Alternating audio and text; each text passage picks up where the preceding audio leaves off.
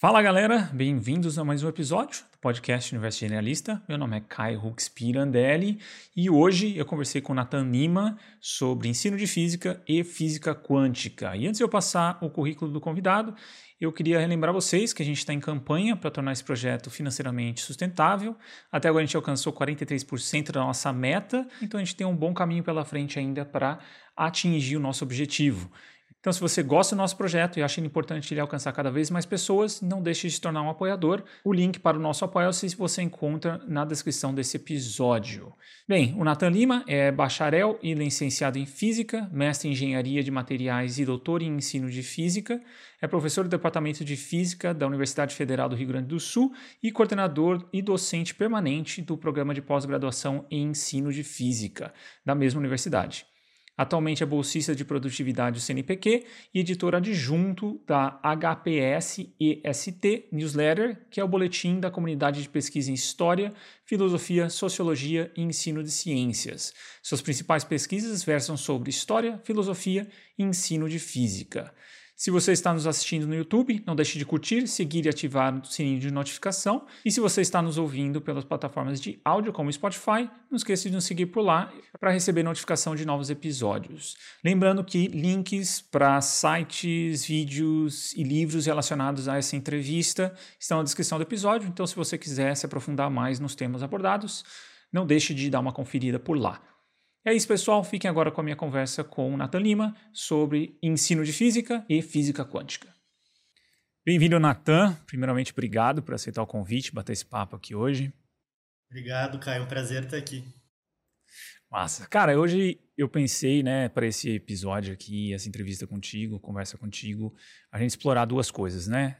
Tanto o ensino da física quanto a física uh, quântica ou a mecânica quântica, né, que a gente uhum. vai, quero até tirar essa dúvida com você da diferença entre elas.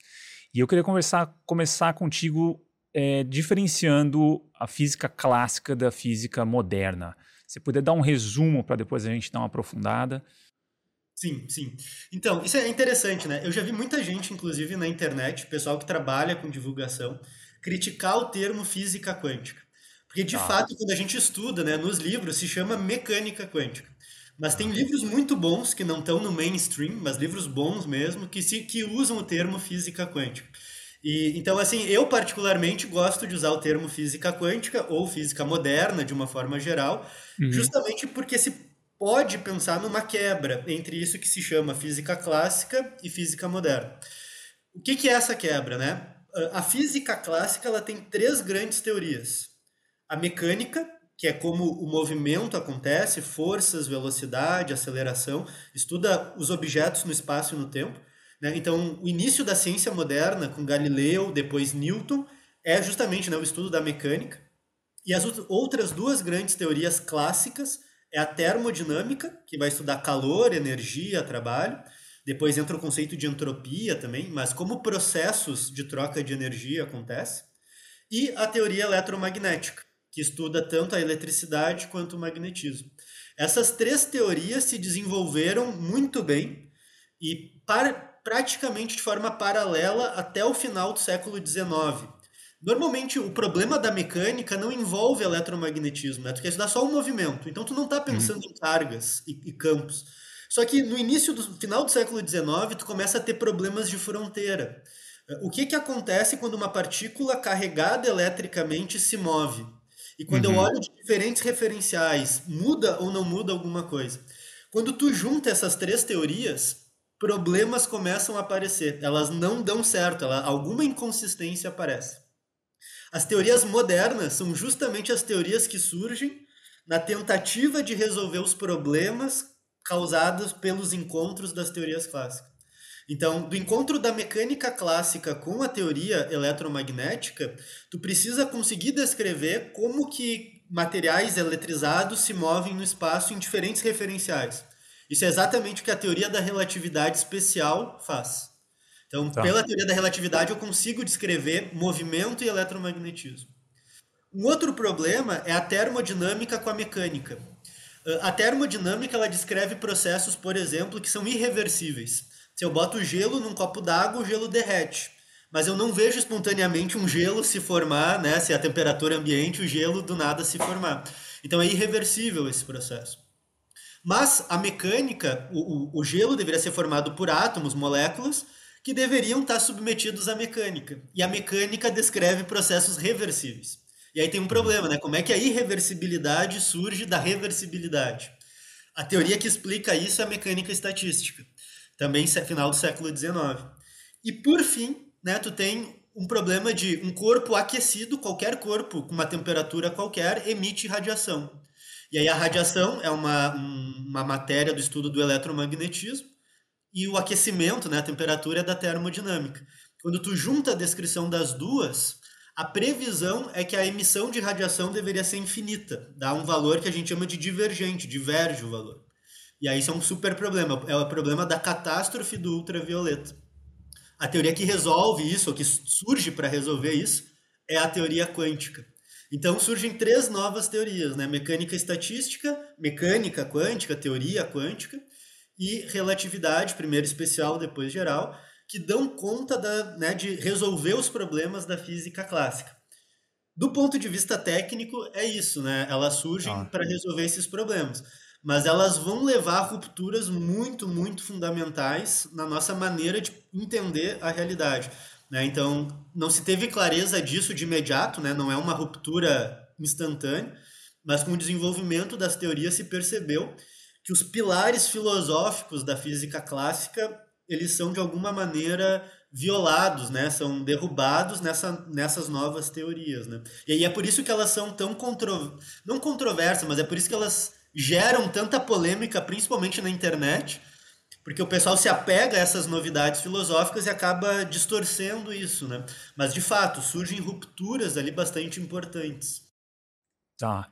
E, e quando a gente fala, por exemplo, então você deu né, mais ou menos o, o, essa estrutura da, da física como, como uma disciplina, né? Acho que é mais ou menos isso.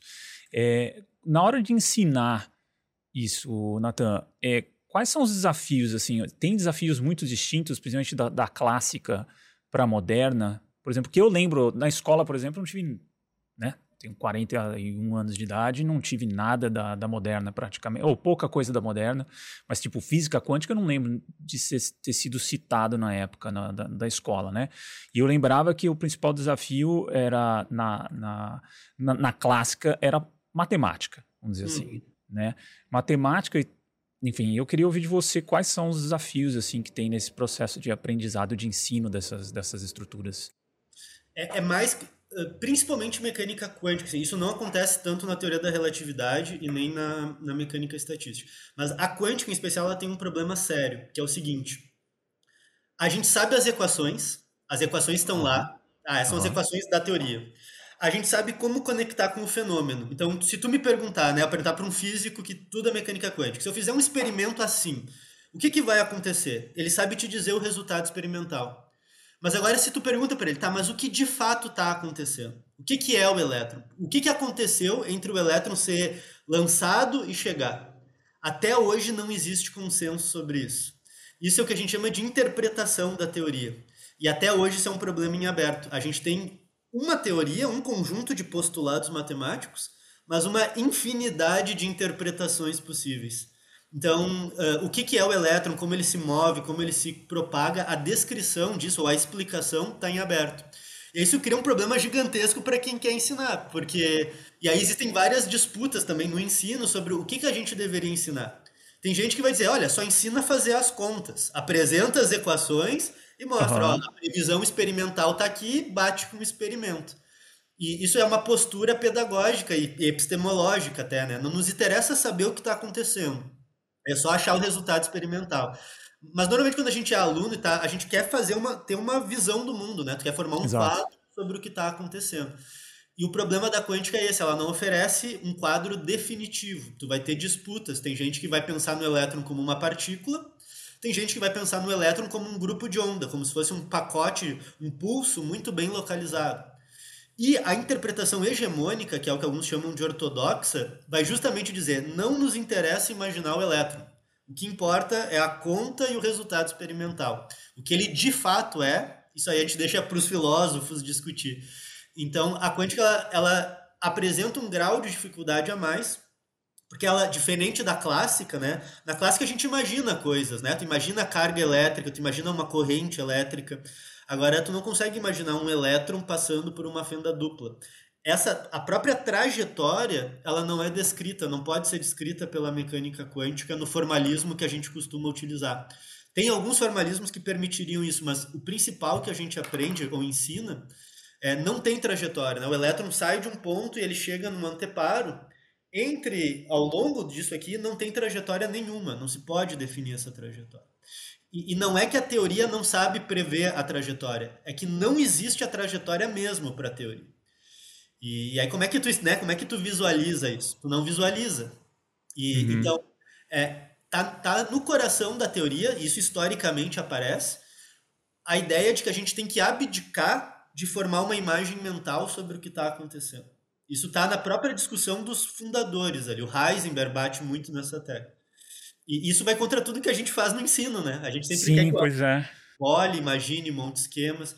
Na quântica, e o ponto é, a pessoa que aprende mesmo mecânica quântica, ela tem que estar num grau de apropriação do formalismo abstrato tão elevado que ela tem que se sentir tranquila em abrir mão de visualizar e manipular a álgebra do problema, né? E tirar as informações da matemática. Esse seria o caminho ortodoxo, assim, padrão, né, do ensino de mecânica quântica. Né? Entendi. É, é uma. É que nem você falou, né? A, a parte da, da, clássica, a gente consegue imaginar, enfim, tem esquemas que você desenha, enfim, tem, você tem todo um material pedagógico mais rico para trabalhar. Isso. E a partir daquilo você apresenta a matemática, mas você visualiza o que está acontecendo e você usa a matemática para para prever e para entender os fenômenos, mas quando entra nessa na, na física quântica mesmo, ou na mecânica quântica, a coisa muda de figura, que aí aí tem assim, ganha muito mais peso academicamente também essa parte da matemática nesse, nesse ramo também, porque tudo tem que ser passar meio que por modelos matemáticos, né? Se você não tem algo a, a ser observado, a ser objetivo, então a matemática costuma ser um, um caminho muito afim, fundamental para a área, né? É fundamental, assim. É, na verdade, sim, toda, toda física contemporânea, mesmo quem trabalha hoje, a matemática ela é estruturante. Tem alguns autores que usam esse termo, inclusive, né? Uhum. A matemática ela é estruturante do pensamento científico e físico, principalmente, né? Tu não consegue, às vezes o pessoal de escola, assim, ah, eu gosto de física, mas não gosto da matemática. sim, sim. Não, não, sou bom na matemática. Não tem como, né? Da forma como uhum. a física evoluiu do início da física existia uma física muito experimental. O Faraday é conhecido por ter alguém que não tinha ensino formal, mas ele era um laboratorista excelente, ele conseguia tirar informações. Depois o Maxwell formalizou isso matematicamente. Mas hoje física ela é atravessada pela matemática. E na quântica isso é fundamental. O que tu tem é o experimento, o que é difícil de fazer na sala de aula. Então, o que se pode usar muito são simulações computacionais para que o aluno visualize o resultado experimental. Né? Então, por exemplo, eu posso ver onde o elétron, elétron foi detectado no anteparo. Isso eu consigo ver. O caminho que ele fez, não. Mas então o que eu posso é começar a conectar isso. Olha, num determinado arranjo experimental, o resultado é esse. E aí tu vê, por exemplo, que tem regiões em que o elétron chega e regiões em que o elétron não chega. E aí o formalismo matemático consegue descrever isso exatamente, né? Onde ele vai chegar e onde ele não vai onde chegar. Ele não vai chegar, os limites ali dele, né? Tá. E, e aí, na, na parte praticamente de, de, de, ensino da física como um todo, né, eh, Nathan?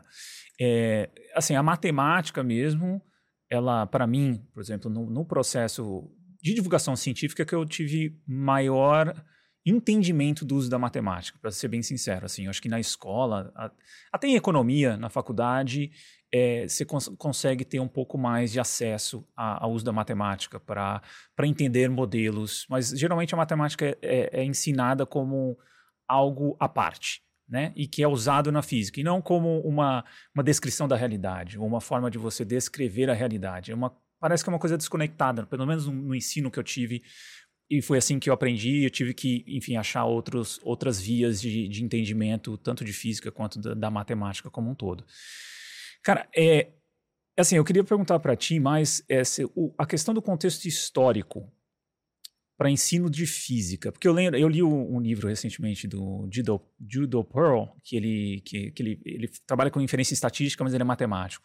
E ele falou que fez toda a diferença na vida dele uh, o, o, ensino da matemática. Ele teve um professor, desde o ensino médio, do ensino da matemática a partir da perspectiva histórica, do desenvolvimento da matemática. Você acha isso importante para o ensino de física? Você acha que ele deveria estar mais presente no ensino da física?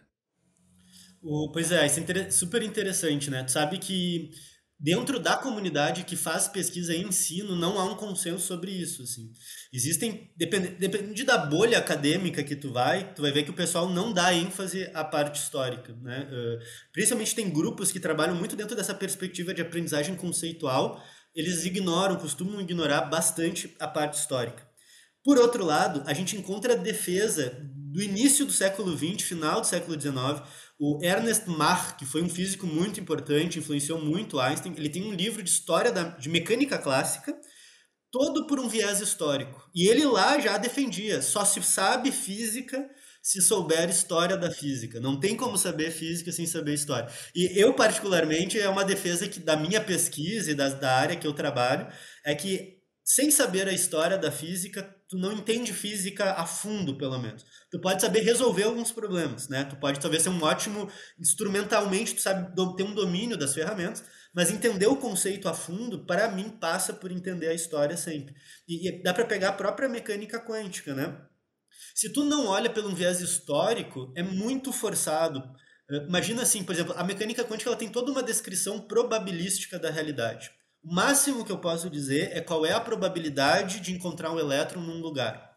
Isso é totalmente diferente de tudo que é feito antes, é aquelas rupturas que eu comentei. Antes tu tem a trajetória real. Eu sei que no instante 10 o elétron vai estar, tá, a partícula vai estar tá na posição x igual a 5 metros. Agora eu não tenho mais isso. Então a gente abdica de uma descrição determinística em prol de uma visão probabilística do mundo. É uma ruptura muito drástica. E aí é onde eu acho que a história entra. É, por que, que eu deveria aceitar essa mudança de postura? Né? O que, que justifica de fato a gente abandonar o determinismo e ir para um outro tipo de descrição da realidade?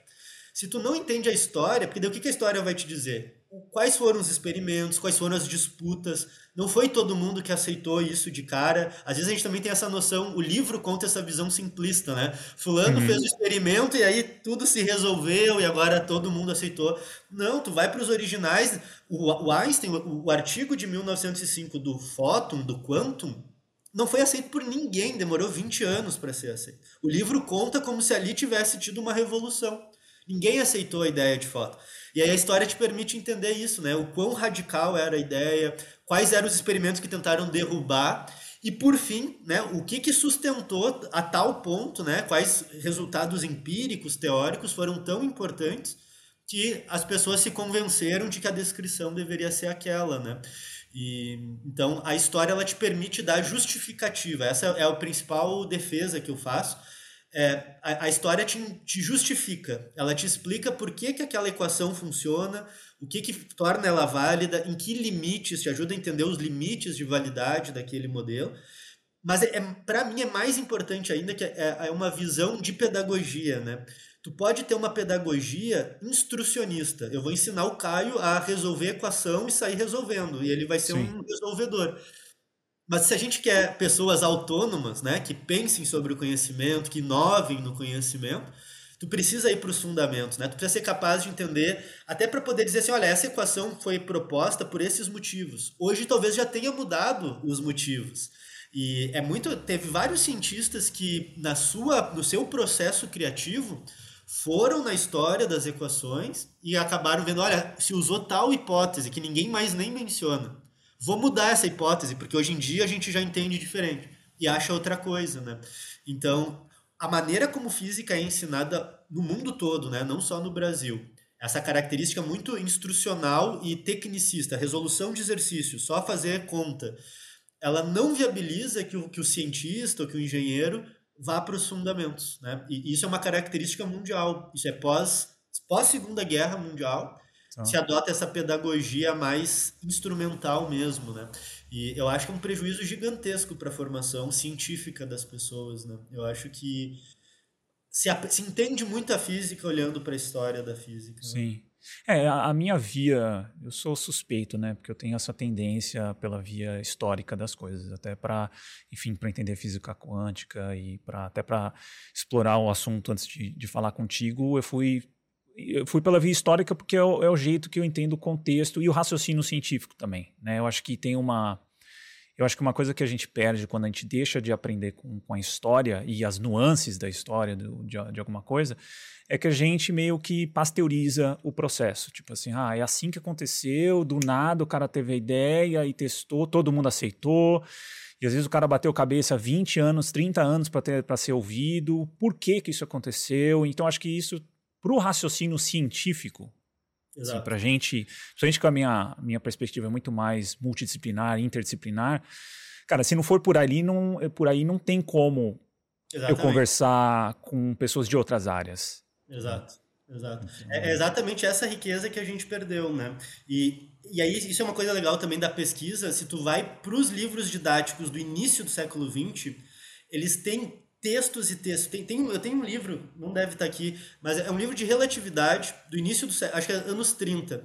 Ele pega os postulados da relatividade e para cada, são só dois postulados, e para cada postulado é páginas dele argumentando, fulano tentou derrubar, o experimento deu isso. E ele vai até chegar no final. Então, realmente, até hoje os postulados se sustentam. Anos 20. Se tu pega um livro hoje que a gente usa na universidade, né, e se usa no mundo todo, Tá lá os dois postulados, um exemplo já, uma, um probleminha e uma lista de exercícios. Ninguém mais tenta mostrar quão complexo é aquilo, né? E então a gente perde exatamente isso que tu está falando. Assim, o aluno tem que aceitar, isso é a primeira coisa, né? Tu é obrigar. E é engraçado porque é uma postura até anticientífica, né? O aluno é pois obrigado é. a aceitar o postulado e tem que usar. Tu, tu, cria um usuário das ferramentas simbólicas, mas não é uma postura investigativa propriamente. E o mundo todo segue essa pedagogia. Né? Quando eu fui para Copenhague, né, que é o berço da mecânica quântica, sim, sim. e fui assistir uma aula de mecânica quântica lá. E eles usam o mesmo livro que se usa no mundo todo. e, e, e, não sabem da história da própria teoria que nasceu na universidade. Né? E aí uhum. teve uma palestra naquela disciplina de um professor do arquivo Niels Bohr, que é um trabalha com história, e o professor ficou maravilhado com a discussão sobre a história da equação do Schrödinger. Não quer dizer, o cara tá lá no berço onde a coisa aconteceu e não, não sabia da história, né? Então é realmente uma coisa mundial essa perspectiva histórica, né? E esse é um ponto assim, né, que às vezes as pessoas não entendem quando se diz que a educação é política, né? É, porque uhum. a gente tem que decidir o que, que a gente quer passar, o que, que a gente quer formar a gente quer formar pessoas que só saibam resolver problemas, então a pedagogia é uma, né? É tá aqui a equação e sai resolvendo. Ou se a gente quer pessoas que vão refletir, que vão dialogar, que vão construir coisas novas, né? Então, é, qual é o interesse enquanto sociedade, que tipo de professor a gente quer formar, que tipo de aluno a gente quer formar. E a pedagogia vigente, né, ela é mais orientada para algo instrumental, é, é viabilizar que a pessoa saiba resolver problemas, né? Sim, é, eu, já, já, tivemos algumas pessoas aqui no, no podcast para falar disso, né, de pedagogia e, e esses processos pedagógicos, e até dessa perspectiva política. Né? Eu acho que tem uma questão também da política na, na, na educação como sendo mais falar da ideologia certa, falar o conteúdo né, é mais o conteúdo do que a forma e o raciocínio, né? E é difícil chegar nisso porque eu acho que a formação é diferente do professor, né, cara? A, a, é, é são outro, outros princípios, é mais trabalhoso, né? Uma das coisas que eu conversando aqui também com, com outros pesquisadores e pessoas estudiosas da área, é, é assim, é, é, muito mais trabalhoso. Você se adaptar a uma sala de aula, você trazer, despertar o interesse numa mudança geracional, por exemplo, né, cara? Então, você, você é professor por, vi, por 20 anos, você tem uma mudança geracional de interesse, de formas de dialogar, que você precisa de uma, alguma forma se adaptar a isso, né? E às vezes é aquela coisa conteudista que se repete, tal, tal, tal. E às vezes até o próprio professor não vê valor no raciocínio científico, não tem uma limitação muito muito grande no entendimento científico, no raciocínio geral. Porque eu acho que, cara, quando você entende o raciocínio científico mais a fundo, você consegue navegar várias áreas a partir dele. Uhum. Né? E a proposta aqui é essa também, né? Tipo, é até um dia fundamentar isso, né? Como que a gente consegue falar de com, com, pessoas da física, da antropologia, da sociologia, de várias áreas, porque é o raciocínio científico como base, se a gente tem ele como base, a gente consegue navegar eles, né? Uhum. E eu acho que o contexto histórico para mim ajuda muito, pelo menos é, é um dos contextos para a física, para áreas que não que eu não tenho tanto tanta uh, intimidade, para mim ajuda muito. Até entender como era um laboratório, até entender que ferramentas os caras tinham para falar de física quântica em 1920, 1910, entendeu? Essa é uma das questões que surge na minha cabeça. Assim, pô, como é que os caras faziam há tanto tempo atrás? E aí você entende outros contextos, né, cara? Uhum, uhum. Enfim, eu acho, acho fundamental esse, esse debate, enfim, talvez trazer ele mais para frente também no podcast, com pessoas é. com, de outras áreas conversando, né? E só, só para dar um contraponto, né, assim, o que, que se tem na literatura, entre aspas, contrário ao uso histórico, né? Depende também, isso é, a educação é super complexo, né? Então depende muito como tu define aprendizagem.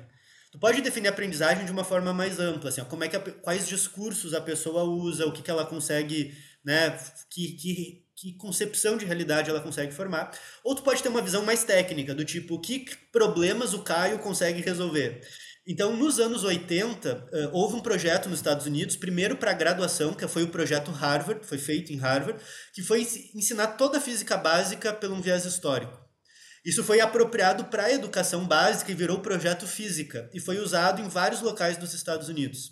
Só que eles testaram isso com pré e pós-teste conceitual. Resolve problemas de física no início, resolve no final. O resultado foi que a história da ciência não melhora a aprendizagem de física. Os alunos uhum. tão bem quanto um aluno tradicional. A única vantagem é que melhorava a atitude em relação à ciência. Os alunos saíam com uma visão melhor da ciência, mais interessados pela ciência, mas não sabiam resolver mais exercícios porque aprendiam pelo viés histórico. Assim. Então, essa acho que é a pesquisa mais ampla né, que, que já existiu, uhum. mas ela é com um viés bem uh, fechado de aprendizado, né? Está falando só capacidade de resolução de exercícios, né? E aí a Sim. história não se mostra tão, tão, tão poderosa para isso, né? Sim, eu acho que tem as duas coisas. Acho que o que eu também só para esclarecer também, né, para quem está ouvindo. Eu acho que não tem que ser único. Eu acho que a, a, parte instrumental ela é fundamental para você liberar espaço mental do, do de quem está aprendendo, entendeu? Então, fórmulas e tudo mais é uma forma de você tipo sabe, agilizar um processo de chegar na resolução de um problema. A questão é você anular isso, tirar de, o raciocínio científico, a história da ciência, a história da área, é anular isso por completo. Eu acho que as duas coisas são importantes, porque eu acho que tem pessoas que são realmente vão se dar melhor com a parte instrumental, e, e eu acho que tem pessoas que vão se, se dar melhor com a parte histórica e vão e vão ter, eu acho, uma oportunidade de, de, de encarar a parte instrumental de outra forma. Que eu acho que, para mim, pelo menos, foi dessa forma. Eu acho que quando eu entendi o contexto, eu tive mais vontade de usar o instrumental.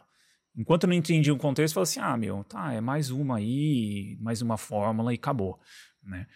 E, Nathan, uma coisa, é, até aprofundando um pouco isso, eu peguei o seu, a sua tese de doutorado para dar uma olhada e eu queria falar um pouquinho sobre ela em si, porque eu achei muito interessante. Eu lendo ela, eu tive algumas, algumas, alguns entendimentos que eu não tinha, né? Então, você, na sua tese de doutorado, você trouxe dois, é, dois artigos originais, né? Clássicos originais do, da, da, física quântica, do, do estudo de, de, fótons, acho que tinha, era uma, algo em comum, né? E você depois analisou esses, esses dois artigos e depois analisou o, os livros didáticos de ensino superior e ensino médio. Eu queria que você compartilhasse com a gente o que, que você achou nesse processo. É, é muito legal, assim, né? Isso é, isso é um processo bem interessante, assim, foi uma coisa que, que me levou para. Eu não sou originalmente da área de educação, né? Eu fiz bacharel em física, fiz meu mestrado em engenharia, mas eu gostava muito de história da ciência, justamente porque eu tinha essa necessidade de ir para os originais. E eu, como aluno, passei por uma experiência que foi na cadeira de mecânica quântica, estudei os livros que a gente estudava, estudei os exercícios, e antes da primeira prova fui ler um artigo original. E não entendi nada do artigo, mesmo achando que estava entendendo tudo para a prova. E, de fato, para a prova eu havia entendido. E aquilo me marcou muito, assim, né? Como que pode eu saber tudo sobre o que o livro fala, sobre o Einstein, né? sobre o artigo de 1905, mas não consigo entender nada do que está escrito no artigo. E aí, justamente, eu busquei na tese de doutorado tentar analisar esse processo de transformação do original para o contexto didático. E aí tem vários pontos né, para a gente chamar atenção. O primeiro é, é sempre esperado que haja uma transformação. Né? O processo de didatização, ele é naturalmente um processo de transformação. O, o artigo original, ele é, ele é escrito por um cientista especializado para falar com seus pares. Então tem uma linguagem específica, objetivos específicos.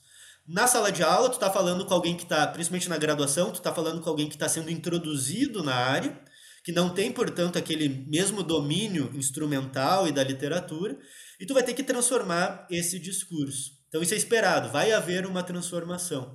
Mas a pergunta que a gente tenta se fazer é por que, que foi essa transformação que ocorreu e não outras? Porque existem infinitas possibilidades.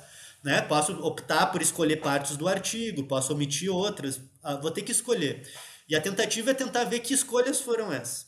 E as escolhas que mais aparecem é justamente a supressão das controvérsias dos artigos originais e uma, pelo menos na mecânica quântica, uma ênfase exagerada e aí até equivocada nos experimentos. Então, por exemplo, o artigo do Einstein ele é um artigo de mecânica estatística. Então, ele é um livro que usa muita termodinâmica, muita questão da estatística de Boltzmann para defender uma radiação quantizada. E no final do artigo, lá nas últimas páginas, ele dá três exemplos. Um deles é o efeito fotoelétrico. Então, qual que é, qual que é a visão de ciência que a gente tira disso? E, e é muito como o próprio Einstein né, exaustivamente comentou. Era um processo altamente criativo e racional. O Einstein parte de uma hipótese. Ele se dá conta né, de que pode descrever a radiação de forma corpuscular. E ele está motivado pela mecânica estatística que estuda gases. E a tese de doutorado do Einstein era em mecânica estatística. Então fazia muito sentido, ele estava expandindo. Olha, já usei para matéria, agora eu vou usar para radiação. E a partir disso ele gera uma equação, que é justamente mostra que a energia é proporcional à frequência, e passa a interpretar fenômenos a partir dessa visão. Então ele não parte do experimento, ele parte de um programa que ele vinha fazendo. No livro didático isso é invertido. O livro didático conta assim: havia um problema no efeito fotoelétrico, o Einstein se dá conta que quantizando resolvia o problema, e a partir dali a radiação está quantizada. Né? Então, é, a ênfase do artigo dele não era no experimento, ele não parte do experimento. E o problema é muito mais complexo, até porque depois outras pessoas, tem um físico americano chamado Scully, e tinha um argentino também, que é Beck, se eu não me engano, que consegue explicar o efeito fotoelétrico com radiação contínua, sem precisar quantizar a radiação. Então não foi uma prova final do, do, do, do fóton, né? E, e, o livro distorce isso, daí o livro inverte isso, né? Então tem vários problemas aí, né? Históricos, primeiramente, né? O livro não é fiel ao que está acontecendo, mas, de novo, o problema maior é a pobreza conceitual que acaba envolvendo a situação. Né? Tu convence o aluno de que um único experimento foi capaz para quantizar a radiação, tu ignora que a termodinâmica e a mecânica estatística são fundamentais para subsidiar aquele argumento. Então, basicamente, o, que a gente entende é assim: a ciência é uma rede de proposições experimentos, dados, teorias, conjecturas, tu vai sustentando essa rede. E, e é essa consistência entre dados, teorias, argumentos que dá o poder da ciência. Né? Se eu vou comparar uma opinião com uma proposição científica, a opinião é só o que, que eu pensei da minha cabeça. Né? E a proposição científica está ancorada em uma série de tentativas, dados e, né, e resultados. Quando eu ensino mecânica quântica da forma como os livros fazem, eu apago toda a rede. Né? Eu tiro toda a termodinâmica, tiro toda a mecânica estatística, tiro todos os outros experimentos que o Einstein descreve e digo: olha, esse experimento isolado, com esse resultado, mudou a física toda do século XX. Né? É uma história absurda né? Uh, sobre a própria ciência. Né? E vende, ela vende um super ela, ela, ela vende uma ideia de que a empiria é muito mais importante. Não que a empiria é, é fundamental, né? Sim, não se faz ciência sem empiria. Mas a empiria ela não se revela sozinha, né? Ela não surge sozinha, ela não, ela não resolve as coisas. E um único experimento não, não muda a física. Tu precisa de muitos experimentos, muitas ideias para criar né, um, um, consenso de que algo precisa ser mudado. Né? Então a gente encontrou é, essa, assim, o apagamento das redes uma distorção epistemológica super enfatizando os experimentos de uma maneira ingênua. E mais do que isso, né, assim, no caso do fóton, ele é problemático pelo seguinte: o Einstein imaginava o fóton, e o de Broglie, esse é o, é o segundo artigo que a gente analisa, tanto Einstein quanto o de Broglie, eles pensam no fóton como uma partícula clássica, realmente, né, porções muito bem localizadas no espaço. O fóton, como a gente entende hoje, ele na verdade, dependendo do experimento, ele está muito bem localizado. Então, é, eu, eu posso atribuir, eu tenho propriedades de caminho que a gente sabe, eu sei se ele foi por um lado ou por outro, mas dependendo do experimento, um único fóton interfere consigo mesmo, como se tivesse andado por dois caminhos. Então, ao mesmo tempo que um fóton tem propriedades de partícula, em outros arranjos experimentais ele apresenta propriedade de onda. Isso não era o que o Einstein pensava, nem o que o de Broglie pensava.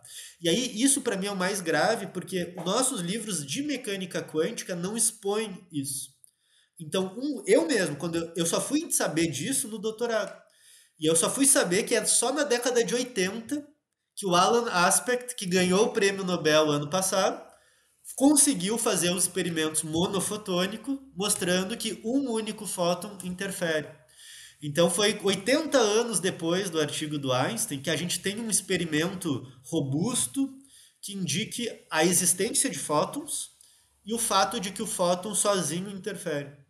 Né? E o livro não conta essa história. E então tu pode passar uma ideia muito equivocada e passa de fato para os alunos de que o fóton é a versão corpuscular da radiação, como se ele fosse uhum. um gás de fótons. Mas isso é a visão do Einstein, que não é a visão adotada hoje em dia. Né? Então, o livro é epistemologicamente né, simplista e historicamente equivocado e não conta a visão contemporânea da mecânica quântica. Né? Ele entra no que seria o que a gente chama de antiga teoria quântica, ou velha teoria quântica. Ele não chega na visão mais contemporânea, que surge depois da década de 20, né? mas que, para o caso do fóton, só se consolida na década de 80. Então, também. É, e tu vê, né? Tu vê, tá, tem livros que a gente usa na graduação que são antigos, talvez não tenham uhum. pego mesmo essa discussão. Mas os livros de ensino médio poderiam atualizar a história disso, pelo menos. Né? O aluno não vai saber fazer as contas, mas tu pode passar essa informação.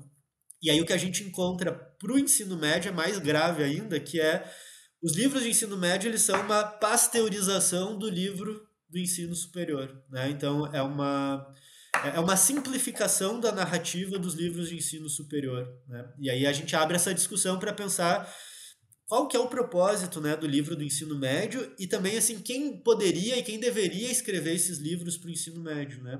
Ele deveria partir de uma discussão autônoma, né, autores que estão pensando a educação, que estão pensando o ensino e geram textos realmente, como tu falou, assim, para aquele contexto, né, para o contexto brasileiro.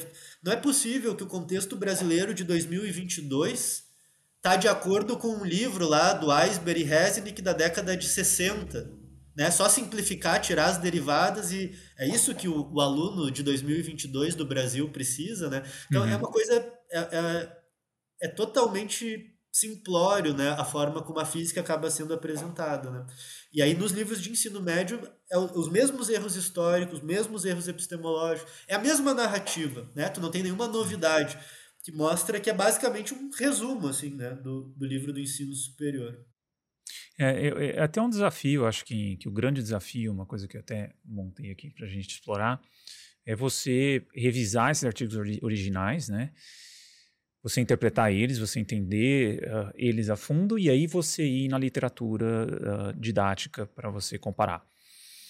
É, você acha que hoje com, com, com inteligência artificial hoje com, com principalmente esse Large Language Models, né, que são os grandes modelos de, de, de, linguagem, que são capazes de sintetizar artigos, sintetizar, isso se tornaria mais fácil avaliar também, você pegar os artigos originais, né, lógico que vai precisar de algo muito específico com o modelo matemático, e não só a parte de, de linguagem, mas também modelo matemático, mas parece que ele funciona bem assim também e checar em, em larga escala esse, esse processo de, de como os, os, os, os livros didáticos foram construídos, você vê isso como algo positivo que pode acontecer ou você acha que é viagem?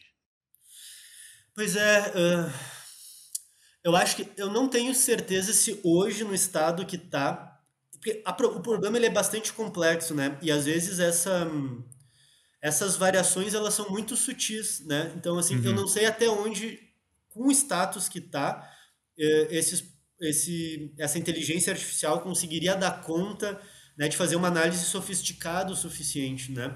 Uh, só para dar um exemplo, né, se a gente faz perguntas históricas para o chat GPT, ele erra quase tudo. Não tem, eu, eu, já fiz várias questões assim, sobre o Einstein, pergunto porque ele vai de alguma maneira né, captar o que está na internet, que é justamente já distorções dos originais. Né? Então, uh, por exemplo, o chat GPT, a volta e meia eu tento testar alguma coisa, é muito ruim a descrição dele sobre episódios históricos. Né? Então, eu não sei, eu nunca vi alguém realmente, talvez, teria que ser... Eu acho que ele conseguiria fazer de coisas muito pontuais, assim. É, não tenho clareza se, por exemplo, essa questão mais sofisticada de... É, é, isso daí talvez é uma ignorância minha, né? Por exemplo, essa questão do efeito fotoelétrico tá lá no artigo do Einstein de fato. Mas realmente perceber que a ênfase não é o efeito fotoelétrico, né? Que o mais importante era usar a termodinâmica para poder, né? Eu não sei até onde o... Teria que treinar muito bem, talvez, né? Uma... Sim, sim uma rede para conseguir identificar essas sutilezas, assim.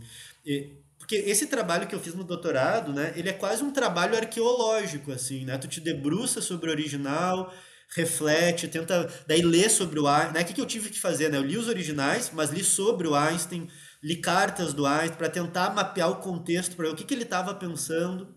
E aí tu é, isso que a gente chama de análise, até assim, a gente usa ferramentas que é do pessoal né, da, de ciências humanas, como análise do discurso, né? Então, basicamente, tu tenta mapear o contexto do sujeito e frente a esse conhecimento que tu tem do contexto, tu interpreta o texto dele, né? Daí tu começa, coisas vão te saltando aos olhos, né? Porque tu já tem essa bagagem.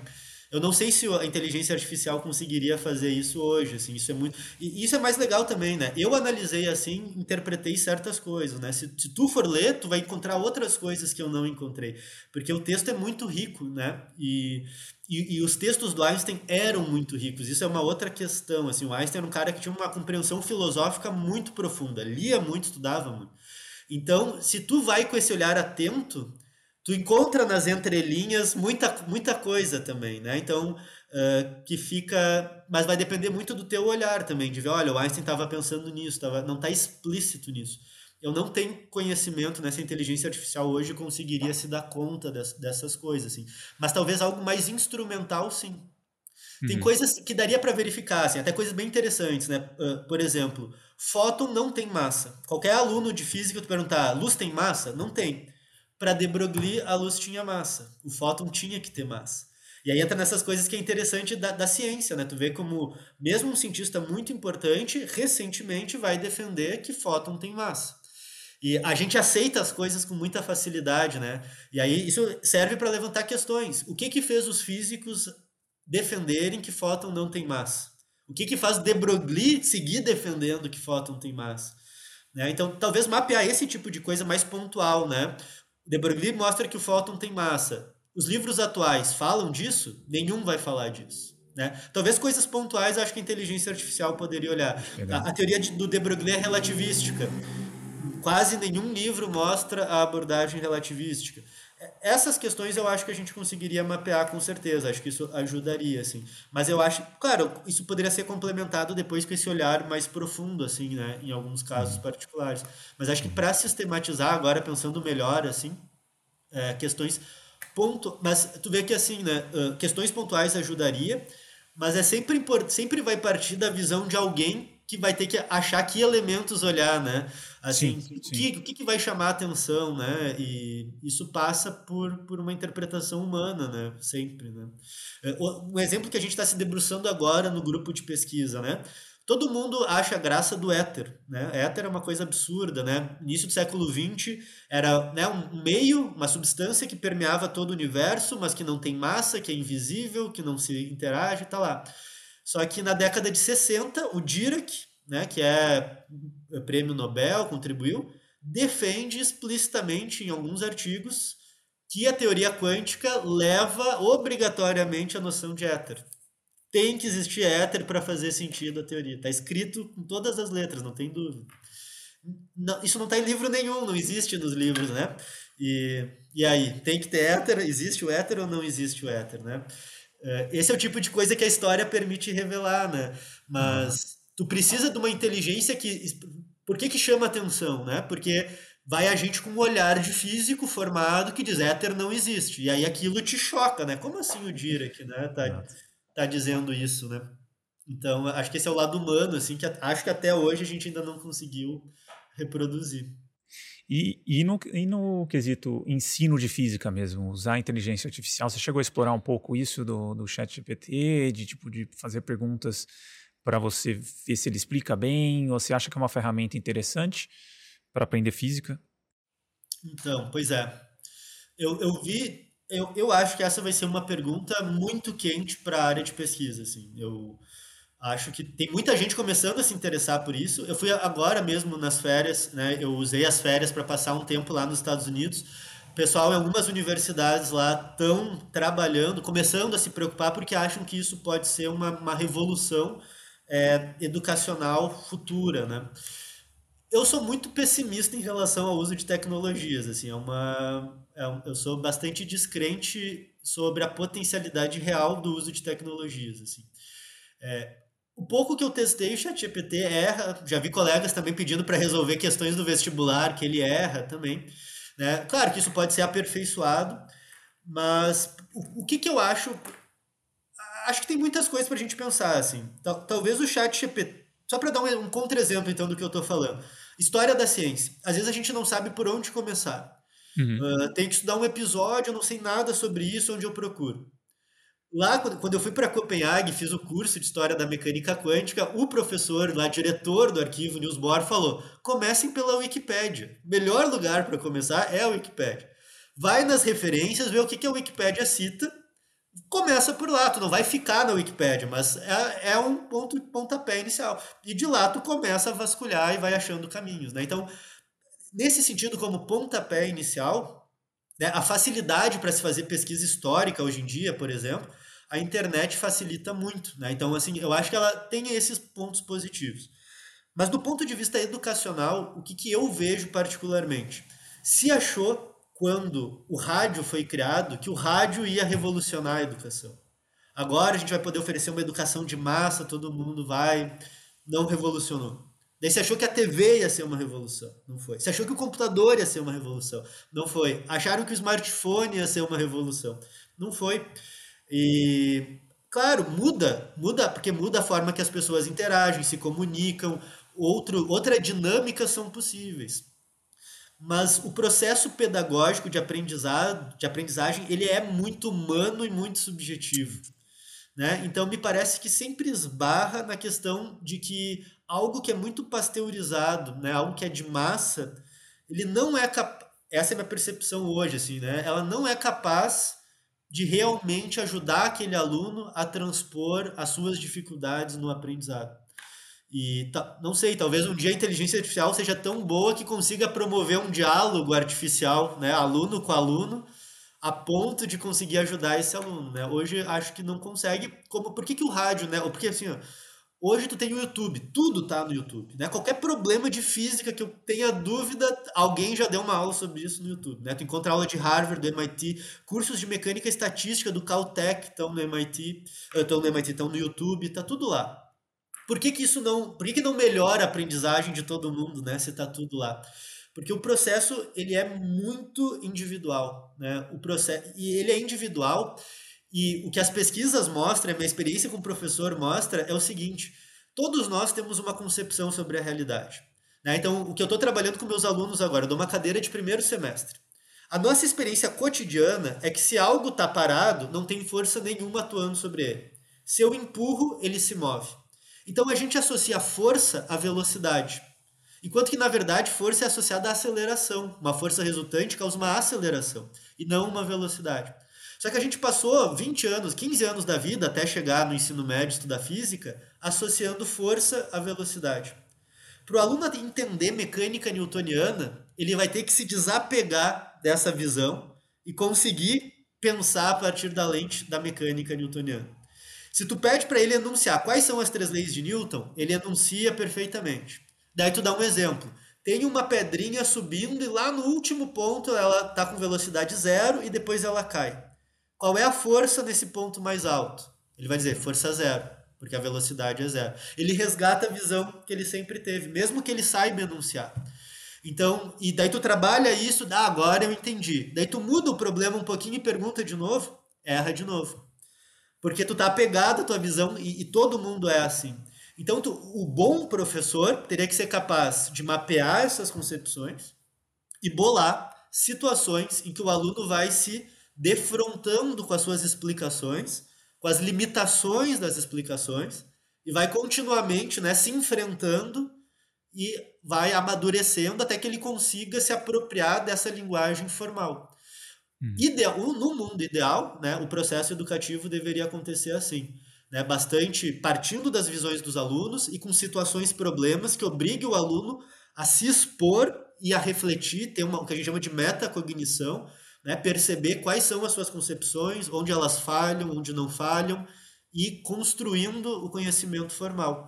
Então, uma aula expositiva que tenha no YouTube não, não causa isso. Né? Ela só te dá a concepção correta, mas ela não permite que o aluno faça esse processo quase psicanalítico, né? interno de confronto e de metacognição.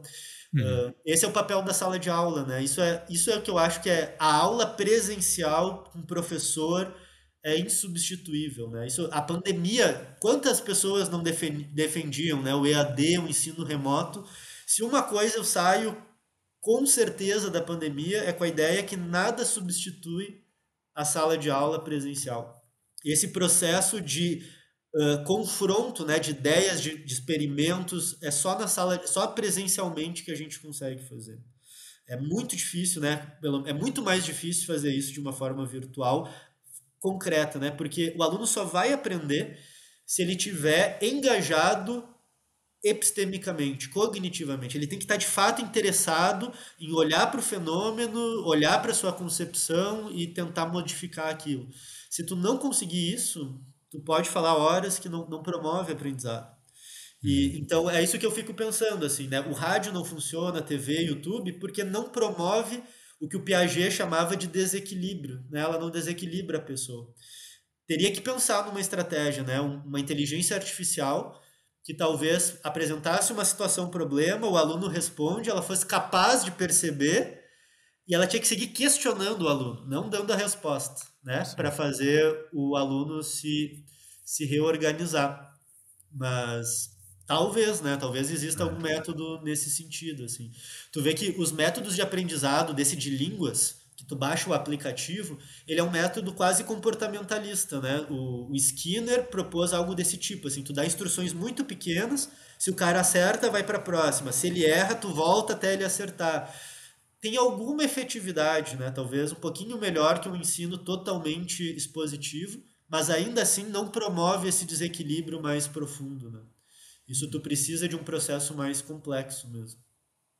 É, tem, tem vários avanços na parte de realidade virtual, enfim, que você conseguiria criar situações, né? Eu até imaginei assim, tipo, até uma, uma simulação de um, de um laboratório, de, uma, de um, como foi feito tal coisa, e você está na realidade virtual presenciando aquilo, podendo ver o maquinário que foi usado, né, ou até simular como, como foi feito, como chegou àquela conclusão através do experimento. De novo, com o maior nível de detalhe possível, para também não, não transformar também numa historinha que, não, que é desconectada da realidade. Então, acho que tem coisas que podem vir a enriquecer esse processo, mas eu acho que a parte de embate, debate, exposição, acho que o online ele quebra. Eu não sei a realidade virtual como é que isso vai ser, né? A gente vai ver isso mais para frente, mas realmente o, a parte de exposição de ideias, de desafios, de, de, interação, de colocar em situações inusitadas, eu acho que é muito difícil fazer online, né, cara? Acho que tem essa coisa do presencial que, que é muito difícil substituir, com certeza. É, mas isso que tu fala com certeza, assim, simulação computacional. Hoje a, o, hoje a gente tem, né, realmente tu entra como se estivesse no laboratório, vê o aparato experimental e ele gera os dados ali para ti como um experimento real. Isso com certeza se utilizado né, dentro de uma perspectiva pedagógica que realmente promova a aprendizagem, é, isso é muito potente. Aí sim. Mas qual que, assim, qual que é o problema? É o mesmo problema do experimento. Se tu, a maioria, se lembrar lá do ensino médio, como é que os professores, como é que a gente usa o experimento? Demonstração. Então tu dá uma lei, daí tu demonstra com o experimento que aquela lei funciona. Isso promove muito pouca reflexão. Né? Tu tem que conseguir bolar um roteiro que tem um problema em que o aluno botando a mão na massa, ele consiga lá no final chegar numa conclusão. E aí o aluno se engaja, tem interesse, reflete, usa aquela equação que ele aprendeu, né? E, e aí consegue resolver. Então também assim, o experimento, mesmo o experimento concreto, se ele não for pensado dentro dessa proposta, né, de promover reflexão, também não promove aprendizado, né? E, e isso é o mais difícil de quebrar, né? O, é uma cultura, né? Todos nós fomos formados num ensino mais informativo. E aí isso é a dificuldade de formar professores também. Porque o aluno que chega para ser professor, ele viveu todo o ensino fundamental e médio tendo esse ensino tradicional. Então, essa é a referência que ele tem para ser professor. E, então é muito difícil quebrar com isso, né? Quando ele volta para a sala de aula, ele vai resgatar essa referência também. Assim como o aluno que lá na pedrinha, no mais alto, retoma a sua ideia original, também retoma a sua referência de professor, né?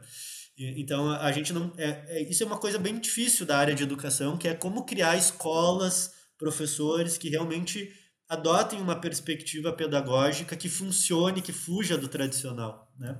Sim. E, é, a gente tem pouco progresso nessa área concreto. Né? Sim. É, e essa parte experimental mesmo tida como algo superior em termos de, de exposição de, uma, de algo, né? Mas que, que nem você falou, né? Se não tiver um desafio, se não tiver alguma coisa para você participar daquilo, ou ter um desafio, ou falar assim: olha, esse aqui foi o laboratório que os caras tiveram esse insight. Tá aqui o experimento. O que, que você consegue tirar desse experimento aqui? Né? O que, que vocês acham que pode estar acontecendo? Aí é, faz grupos, cada um vem com uma ideia, vê o que cruza, o que faz sentido, o que não faz, enfim, todo esse processo acho que é essa parte experimental acho que é muito valiosa, mas não é só levar no laboratório e fazer, ó, oh, galera, viu como é que é? Vamos embora, vamos voltar para aquela sala de aula, né? Tem que ter alguma coisa ali de fascinante, de desafiador, que e que eu acho que é uma coisa que é um passo adiante, mas é super difícil mesmo ver acontecer ou ter professores que tomem essa iniciativa, né, de se colocar na posição do aluno, enfim, é, uma, é um desafio e tanto. É, é, sim, só até é difícil, né? E também daí a gente começa a entrar na questão política, né? Infelizmente, daí entra no, esbarra nos problemas da profissão, né? A realidade brasileira é que a maior parte dos alunos estão no ensino público estadual, no ensino médio, em que tu tem condições normalmente, né, mais precárias, né, tanto na valorização do professor, e o que acontece é que tem um professor extremamente sobrecarregado de carga horária e fazer esse tipo de atividade toma tempo, toma esforço, toma energia. Né? Deveria ser um profissional extremamente valorizado, tanto financeiramente, mas também assim ter tempo, né, para poder bolar suas atividades com calma e poder fazer uma, uma, uma construção, né? Cada aula, cada turma é individualizado. No mundo ideal, o professor tinha que ter tempo para coletar dados da turma, refletir sobre isso, bolar atividades específicas que dessem conta né, daquelas dificuldades, daquela realidade. Que professor né, tem condições de fazer isso? Né? Então, é, sobretudo no cenário brasileiro, a gente enfrenta o problema pedagógico tradicional a um problema político da educação, né? que a gente infelizmente não tem um professor, uma carreira docente é, valorizada, né? Então, são lutas que têm que acontecer em paralelo, né? Sim, com certeza. Enfim, e Nathan, vamos entrar um pouquinho mais na, na área de física quântica. É, quais são os conceitos centrais, assim, da, da, da área da mecânica quântica, física quântica? Bom, assim, tem, tem várias formas de entender, tá? Isso, de novo, é, quando tu entra nisso, né, assim, o que, que é fundamental para a teoria, as pessoas já começam a discordar. É, basicamente, como é que a gente entende hoje, tá? Tu tem um sistema quântico, tu tem um elétron. Esse elétron, no formalismo da mecânica quântica, ele é representado por uma função que a gente chama função de onda. E, então, tudo que vai descrever esse elétron está descrito nessa função. E aí qual que é o problema? Né? Assim, o que, que, o que, que surge então dos conceitos dessa, sobre essa função? Essa função, a única coisa que a gente tira de fato é a probabilidade de uma certa medida acontecer. Então, se eu quiser saber a probabilidade do elétron estar numa região, eu preciso calcular o módulo ao quadrado dessa função. Eu levo ela ao quadrado, tiro o módulo, isso dá a probabilidade do elétron acontecer. Está naquele local. Se eu quiser achar o momento, eu preciso descrever também a função de um outro jeito, tirar o quadrado e achar a probabilidade. Então, o primeiro ponto é, a mecânica quântica só fala de probabilidades de, de resultados experimentais acontecerem. Ela não fala mais onde o elétron vai estar, que velocidade ele vai ter. Isso eu não tenho como saber. Então, esse é o primeiro ponto. Ela é uma teoria probabilística. Daí veio, isso já incomodava o Einstein, por exemplo. Né? Isso uhum. já, ele já achava um absurdo. Assim, tá, mas por que, que a gente vai abdicar do determinismo em prol do probabilismo? Mas o problema ele é maior. Se a teoria só consegue falar sobre a probabilidade do elétron estar num lugar, surge um outro ponto. Será que o elétron já está lá e eu que não sei? Então a, a teoria está incompleta, porque o elétron tem uma propriedade que é a posição e a teoria não sabe dizer qual é. Ou a teoria está completa e o elétron não tem posição nenhuma. E ele só vai ter posição na hora que eu medir. Então isso é uma visão antirrealista. A interpretação ortodoxa, a escola de Copenhague, adota a segunda visão. A teoria está completa, o elétron não está em lugar nenhum. Ele, e aí é o ponto, então, onde que ele está? Então vai ver o Heisenberg, por exemplo, num livro, retomar a ideia do Aristóteles de potência e vai dizer, o elétron existe enquanto potência. E na hora que eu meço, ele vira algo real. Ele descreve isso num livro para o Einstein isso era o fim do mundo, né? Não, uhum. aí, e aí esse é o paradoxo EPR. Einstein, Podolsky e Rosen, 1935, eles vão mostrar ou a teoria está incompleta ou a teoria é antirrealista. E eles montam um paradoxo que tenta provar que a teoria está incompleta. Então, essa foi a grande disputa da mecânica quântica, que é, existem variáveis ocultas, que é essa posição do elétron que a gente não conhece, ou não existem. Na década de 60, um físico americano chamado John Bell consegue mostrar um teorema mostrando que tem diferença experimental entre o elétron já estar lá e a gente não conhecer, ou ele não está em lugar nenhum. Então ele diz: olha, não é só filosofia, não é o Einstein divagando, é existe mesmo algo real, matemático que eu posso medir. E na década de 80, o Alan Aspect faz o experimento. E o experimento dá de acordo com a visão ortodoxa. Não existem variáveis ocultas. Um detalhe, não existem variáveis ocultas locais. Né? Depois existe um problema de não localidade.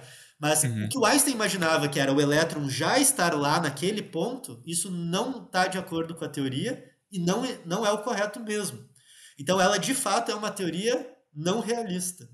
Enquanto algo não é medido, não tem posição não, que possa ser ele existe, mas a, a, posição não é, não, não se pode atribuir uma posição para aquele, para aquele fenômeno. Então ela é indeterminista, antirrealista, né, ou não realista, pelo menos. E um terceiro problema dela é que ela é não causal. Né? Porque, por exemplo, se eu tenho um, um átomo de Bohr, o elétron está no nível 5, pela teoria clássica causal, se eu conheço o estado inicial, eu tenho que conhecer o estado final. Só que se ele está no nível 5, ele pode pular para o 4, ou para o 3, ou para o 2, ou para o 1. E eu não sei por que, que às vezes ele pula para o 4 e às vezes ele pula para o 3, não tem uma causa para isso. E aí é o mesmo problema das variáveis ocultas. Ou a teoria está incompleta, ou ela está completa. E hoje a gente entende que a teoria está completa e não tem uma causa física real. Às uhum. vezes ele vai pular para o 4, às vezes ele vai pular para o 3. Então ela é não causal, não determinista e não realista. É tudo Mas ela segue uma probabilidade, né? É, é, tipo assim, tem uma probabilidade de ele estar mais aqui, proba... de ele aparecer aqui, se eu fizer a medição, ele vai estar aqui, uma probabilidade maior aqui. Isso. E uma probabilidade menor aqui, mas essa probabilidade você tira também do experimento, né? Você confere com o experimento, você repete o experimento muitas experimento vezes. muitas vezes, aí você pega mais ou menos a, a, a estatística frequência. daquilo lá, a frequência, isso, e isso. você tem a, a probabilidade de, de aparecer ali ou não. Isso, mas por que, que ele foi. E isso é diferente só de uma estatística clássica, né? Então, porque, por exemplo, tu pode também fazer um experimento aleatório, Né? Tu, uh, como é que, que a gente pode, aquele, aquele experimento que a gente vê as bolinhas caindo, sabe? Um Não, uma distribuição normal, né? Do, do... Uma distribuição normal. Uhum. Tem uma causa, né? Ah, é porque se eu mudar um pouquinho a hora que eu largo a partícula, ela bate para um lado e vai. Então tem uma causa para fazer ela ir para lá ou para o outro. Na mecânica quântica, essa causa não existe em princípio. Ela não, não tem nenhuma razão física, uma variável, que possa explicar por que, que o elétron foi mais para um lado foi para o outro. A gente sabe calcular as probabilidades, mas a causa dessas mudanças a gente não sabe causar. Uhum. Calcular. E, e, essa é a ruptura lá que você lembra que tu me perguntou, assim, né? O que, que separa a física moderna da física clássica? Pelo menos na mecânica quântica, né? Tu tem essa ruptura filosófica fundamental, né? Uh, uhum. A clássica é realista, é determinista e causal. Todas as teorias clássicas são assim. E a mecânica quântica, ela quebra com tudo isso, né? Então, ela realmente, assim, do ponto de vista filosófico, ela tem uma quebra muito grande com tudo que a gente conhece na ciência, né? Só que é que uma, uma das coisas que eu, que eu tive dificuldade para entender também é, assim, é que você tem aplicações da física quântica que inúmeras ferramentas, as coisas que a gente usa, tem como fundamento a física quântica, né? Mas esse, essa, essa característica da física quântica não inviabiliza, por exemplo, tecnologias por via dela, né? Eu acho que seria legal é, falar disso um pouco, porque às vezes parece que, tipo, para quem para um leigo, parece, pelo menos para mim, há, há, uns anos atrás, parecia que, tipo, tá, então o que, que dá para fazer? É simplesmente um modelo que gera uma, algo filosófico que não tem uma resposta clara, tá, então o que, que é? É só uma, uma linha filosófica da física? Então acho que é legal trazer esse, essa perspectiva de, de aplicação para entender essa, né, que apesar de, né, você consegue fazer algo com. É isso, é, isso é muito interessante, assim, porque isso que a gente está né, discutindo, ah, ela é não causal, não real, isso a gente está indo para os fundamentos da teoria, né? É para a base filosófica. E, inclusive, a gente podia fazer uma esmiuçar a física clássica para ver filo a filosofia dela assim também, ver né, que noções de espaço e tempo, quão confuso é, na verdade. Então, a gente consegue entrar em emaranhados filosóficos na física clássica também. Mas a quântica é extremamente potente, né? Quase tudo, né? Por exemplo, computador, a gente está conversando aqui graças à mecânica quântica, né? Eh, a partir da descrição da mecânica quântica, tu consegue descrever materiais semicondutores, né? As bandas de condução surgem da teoria quântica e semicondutores é o que tu precisa para fazer computador, para fazer celular, né? Então, tu tem dentro dos carros, né? A gente teve a crise dos semicondutores agora. Basicamente, toda essa nossa nova tecnologia de informação precisa de mecânica quântica. E outras coisas assim, isso é um outro problema, né? Uma outra questão. Essas questões esdrúxulas assim que aparecem, né? Ah, o elétron não está em lugar nenhum. Isso tá justamente é o problema da medida, né? Tu está pegando um, um elétron isolado. Quando tu começa a montar sistemas macroscópicos, essas características estranhas elas desaparecem, né? Tu não vai ver o Natan passando sim, por tuas sim, portas, sim. né? Então, o fato é, essas características elas só são aplicáveis para coisas muito pequenas, mas o fato é, algumas coisas existem resíduos desses efeitos que se manifestam no macroscópio. E a gente pode usar isso a nosso favor. Né? Então, por exemplo, a gente não usa isso, mas só para dar um exemplo. O que explica o equilíbrio das estrelas são efeitos quânticos. Então, tu pode pegar algo extremamente gigante como o Sol, né, 2 na, vezes 10 na 30 quilos, e o que faz ele emitir luz é um efeito quântico. Né? Para ter fusão nuclear, uh, tu tem que ter tunelamento quântico. Para que um átomo consiga né, ter uma barreira de potencial para eles conseguirem se encostar, é um efeito quântico. Né? Então, tu só tem luz, só tem Sol e vida porque tu tem tunelamento quântico. E na medicina a gente tem muita aplicação, né? Isso eu, eu cito no perfil, volta e meia, eu volto porque eu sou formado em física médica, na verdade, né? Uhum. Então, é, uma das coisas mais, isso para mim é o mais fantástico de tudo, né? Que é a ressonância magnética nuclear. É um fenômeno quântico que é utilizado como princípio do procedimento. O que acontece é que o núcleo do átomo, ele pode ter, existe uma propriedade quântica que é o spin, e ele pode estar em dois estados, ou é spin up ou down, né? Assim, imaginando, né? Ou para cima ou para baixo. O estado para baixo é o estado de maior energia.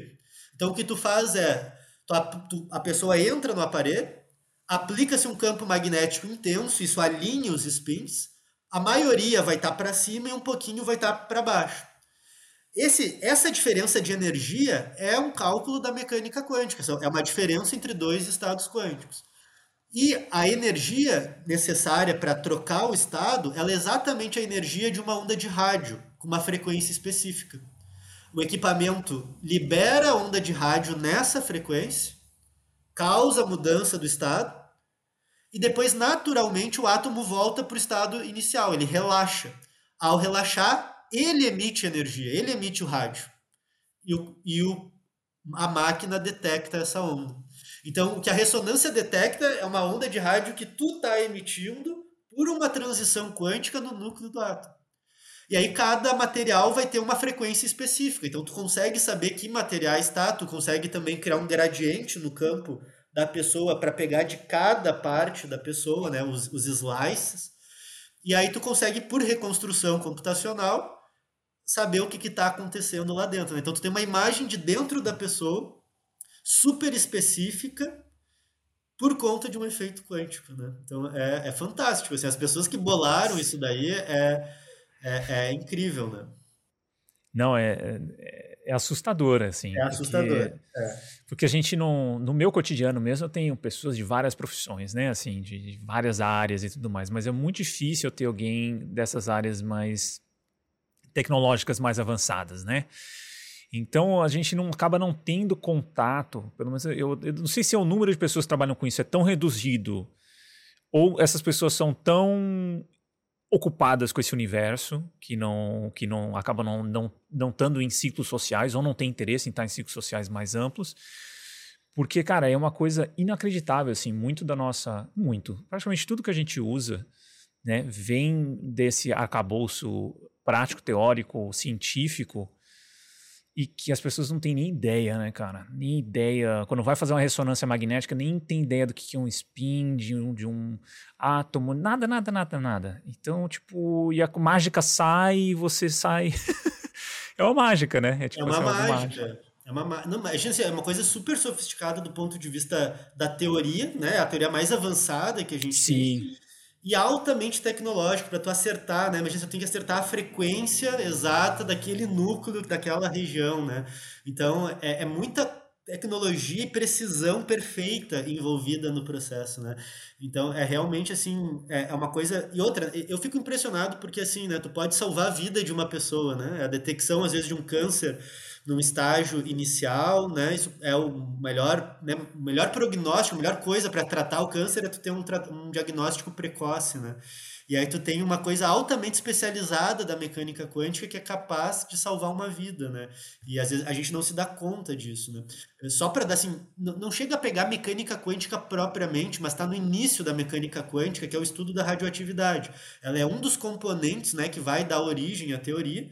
E aí tu tem toda a área médica também subsidiada por essa parte da física moderna, né? Tu tem tanto os, os exames diagnósticos, raio-x, mamografia, tomografia, eh, não usa radioatividade, usa radiação, né? Uh, usa raio-x. Tu tem, tu tem exames que usa radioatividade, então toda a área de medicina nuclear, é, tem gente que faz trata, uh, agora eu esqueci o nome, uh, Pode fazer cintilo... não é cintilografia o nome. Bom, agora me faltou o nome, mas tu pode, né, um dos, um dos uh, procedimentos para diagnóstico, né, quando tem algum problema cardíaco, tu toma um material radioativo que tem uma parte do fármaco que se alinha com o músculo do coração, então tu toma aquilo, aquele material radioativo se instaura, se instaura lá e tu entra para dentro de um detector.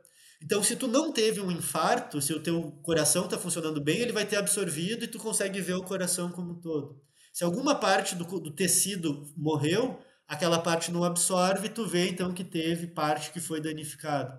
Então é um material radioativo que foi absorvido, emite radiação e consegue promover um diagnóstico. Né? Então, material radioativo como base também. E depois toda a parte de tratamento, né? toda a parte de tratamento com radioterapia iodoterapia também, é com materiais radioativos que surgem nesse mesmo contexto da mecânica quântica, né? Então, embora eles sejam anteriores historicamente, né, já se sabia, já se conhecia, toda a teorização atual sobre isso envolve mecânica quântica também. Uhum. É incrível. É, assim, eu acho que é fundamental entender também mais sobre a, física quântica, exatamente para entender o que, que, do que, que a gente depende, né? Exatamente de do dia a dia dessas, dessas coisas e até para valorizar mais uh, as áreas, né? A área científica em geral, porque as pessoas às vezes não ligam uma coisa a outra, não tem essa ideia, né? Acha que física quântica é ficar falando só da parte filosófica e não tem aplicação, e tem aplicação, né? E eu queria até voltar, Nathan, no exemplo que você deu do Sol, que eu achei uma coisa uh, fantástica para eu entender também. Ou, quando Posso eu entendi te isso, Eu, eu Vai, procurei aqui, é cintilografia mesmo, né? Então. Tu, usa tec, tu usa Tecnécio 99 meta-estável ligado a um fármaco e é ele quem emite a radiação, né? Mas é cintilografia. Né? Desculpa, só para... Não, beleza. E do Sol eu achei interessante que é isso, né? O, ele trabalha por, por fusão, né? Então você tem dois eh, hidrogênios que, só que assim, eles não eles estão sempre sendo repelidos, né? Eles não, não, não têm. Só que para ele estar tá próximo o suficiente para acontecer a fusão, ele tem que fazer o tunelamento quântico. Isso. Que é o quê? Que é, é, um, é um atravessamento, tem uma probabilidade de atravessar uma, essa barreira, né? De, de, de, e de eles estarem juntos e acontece a fusão. Isso. Então não deixa de ser probabilístico, né? Quer dizer que tem todo aquele aquele hidro, hidrogênio ali, só que dentro do, das probabilidades, alguns deles vão passar, vão estar juntos, vai acontecer a fusão e a gente tem o Sol, as reações do Sol. Então é isso, né? Só para voltar no, no, que tinha falado disso, de probabilidade, ou é isso, você explica um fenômeno de uma forma muito mais uh, detalhada e entendendo a física quântica, e, e, é isso, entender um fenômeno quântico que é o tunelamento, né? E, e, onde entra a importância da quântica, né? Porque o que, que aconteceria? Se tu não tivesse quântica, qual que seria o cálculo? Tem uma repulsão, mas eles têm uma velocidade. Pela física clássica, se a energia cinética não for capaz de superar essa barreira de potencial, nunca deveria acontecer a fusão. Esse é o ponto. Né? Em princípio, pela massa do Sol, não deveria acontecer fusão nenhuma, porque não teria energia. Mas se tu resolve a equação de Schrödinger, tu vai ver que tem uma probabilidade muito pequena de um atravessar a barreira e gerar fusão. Como tem muitos átomos fazendo isso lá, tem uma parcela que supera e acontece fusão e ele emite radiação. E é o então, suficiente, né? O pra, suficiente para o Sol fazer a reação. E é, é muito louco porque na hora que você pensa na, na parte de fusão nuclear para geração de energia, né? Você já não consegue ter essa, essa quantidade enorme de hidrogênio para que ele para que aconteça o tunelamento a nível suficiente para gerar energia. Você precisaria é. de muito e um labor uma coisa imensa para conseguir viabilizar a fusão, a criação de uma fusão para geração de energia. Né? Ou uma temperatura muito alta para ter energia. Né? Quanto maior a energia cinética, maior vai ser a probabilidade de ter esse mas é que essa via, né? Essa é a via que eles tentam hoje, né? Com, com, com aquecimento, porque o tunelamento, a probabilidade é baixa, você precisaria do, de muito, né? Enfim, Isso. uma coisa que eu, que eu aprendi, entendi a partir daí. Muito massa. E, cara, e na parte de, de explicação ou de, de ensino da física quântica? O, Nata, assim, tem um modelo, né? Tem um modelo de. Como é que chama? O Standard Model, né? Que é o ah, em português que é o, o modelo padrão da física de partículas, né? Ele é um bom mecanismo de pedagógico ou ele é uma coisa que é usado mais para o fim? Como é que funciona? É, isso é, é, bastante interessante, assim, tem, tem, tem muitas possibilidades, né? Depende do que, que a gente está buscando dentro do ensino de física moderna. A física, a física quântica, ela é o que a gente surge ali no início do século XX, e ela não envolve exatamente o modelo padrão. O modelo padrão já é uma consequência da física quântica. Né? Então ele entra no estudo já de física nuclear, que está dentro desse campo da física moderna. Tá. Normalmente, quando a gente trabalha com física quântica, a gente está tentando. É até uma coisa bem mais simples do que isso. Essa já é uma física bem mais complexa, tá. na minha opinião, e mais. Não que a física quântica não seja complexa, né? mas ela já é mais já vai abordar outros problemas, né? Tu já está entrando em, em, física, teoria de campos, que já é uma física pós-mecânica quântica. junta um pouco de teoria de relatividade, né? E aí tu tem um modelo de formação de partículas, assim. Então, tem muita gente que trabalha com essa perspectiva de, de mostrar isso. Ela é uma das áreas super quentes da física contemporânea, né? A gente tem problemas em abertos na física o problema da matéria escura e o problema da energia escura, ele está atado ao modelo padrão, porque principalmente a matéria escura, tu tem o que, que é a matéria escura, então a gente não sabe se ela é o tipo de matéria que a gente está acostumado, muito fria, por exemplo, ou se ela justamente está usando outros tipos de partículas que não são as que a gente conhece. Então, tu precisa entender exatamente né, essa cosmogênese aí do universo. Do ponto de vista instrucional, eu acho ainda mais difícil do que a mecânica quântica, porque se tu não tem a base teórica toda, ele acaba virando um ensino informativo. Tá. Aí o máximo que eu consigo fazer é dizer para o Caio, ah, existem bários, existem leptons, existem mesons, e aí vira um, na minha opinião, vira um ensino enciclopédico, assim, né? Então a pessoa faz uma, uma catalogação e sabe talvez combinar algumas coisas, mas é só. Porque para realmente fazer a física por trás, Daí é uma física matematicamente super pesada e experimentalmente muito sofisticada, né? É uma física muito contemporânea mesmo, assim. Então, eu acho que é, tem um valor uh, instrucional de conhecimento, tá. né? Para as pessoas terem a cultura científica, talvez, né? Colocar as pessoas... Eu acho que tem um lado da motivação que é legal também, né? Porque permite a gente ver o pessoal do LHC, né, esperavam, por exemplo, há pouco tempo atrás, né, teve experimentos de alta energia que esperavam que iam sair certos resultados que iam dar conta, não saíram, daí já decepcionou várias áreas.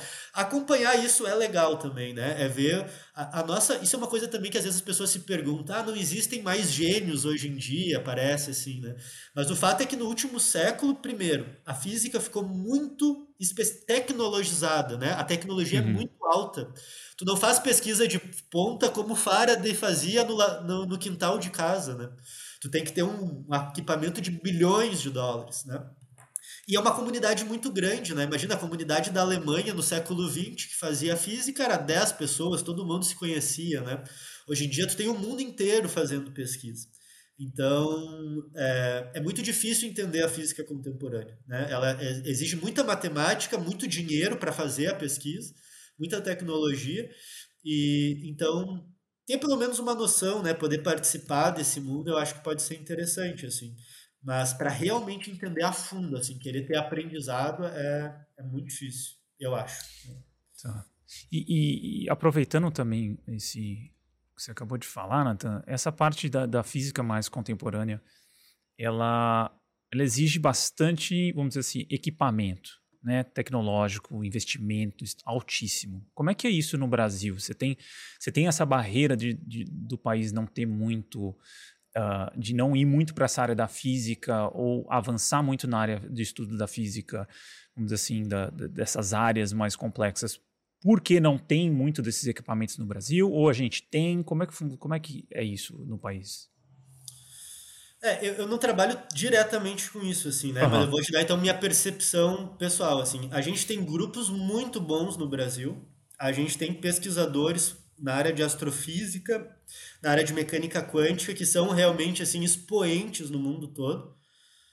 Mas fazer ciência no Brasil é, é vencer uma guerra por dia, né? Realmente eu, a gente poderia ser muito melhor do que a gente é se as condições fossem outras, né? É, basicamente as barreiras financeiras, burocráticas para fazer qualquer coisa no país é uma coisa assim inimaginável. Às vezes as pessoas também não têm noção do que, que é conseguir fazer as coisas acontecerem dentro da universidade, dentro da, da pesquisa porque tudo joga contra a gente. Infelizmente, a, organização é muito ruim. Então, assim, é, eu não posso dizer com certeza, né, assim, uh, como que está a situação hoje da vivência dos laboratórios, mas pela minha experiência pessoal, é, as dificuldades são monstruosas. Então, quem consegue êxito no Brasil são pessoas que realmente sacrificam a vida para conseguir fazer o projeto, né? Realmente é um trabalho de austeridade, assim, são pessoas que botam o trabalho em primeiro lugar e que fazem, tiram leite de pedra para conseguir fazer as coisas acontecer. Tem gente que consegue fazer isso no Brasil, é, mas é com muito sacrifício mesmo. Assim, isso é uma coisa que isso é outra, não aparece, né? Que a gente falou, ah, as pessoas não, não chega a ciência nas pessoas. E o trabalho da universidade também não costuma chegar nas pessoas, né? Quando a gente vive a universidade, a gente encontra uma galera, né, que realmente dá a vida, que trabalha de noite, que trabalha final de semana, que faz coisa de madrugada para coisa acontecer, porque senão a coisa não acontece, né? E é, é a realidade que a gente tem hoje, assim. É. Eu fico, por um lado, muito feliz de fazer parte da universidade pública, da gente conseguir né, fazer as coisas acontecer, mas é uma realidade bastante dura também, assim, né? É uma, uhum. é uma uhum. realidade de sacrifício pessoal para que as coisas possam acontecer. Né? Sim, imagino. E, Nathan, eu acho que um tema que é, que é recorrente até em mídias sociais é essa a perspectiva mística que se, uh, que se apropriou, que se apropria, tenta se apropriar da física quântica, da mecânica quântica. Cara, como é que você vê isso e tem algo que poderia ser feito para fazer esse desvincular ou até facilitar um, um, algum raciocínio que a gente pode usar para explicar para as pessoas que, que essa, essa ligação mística não é dessa forma tão simples como colocam? Sim.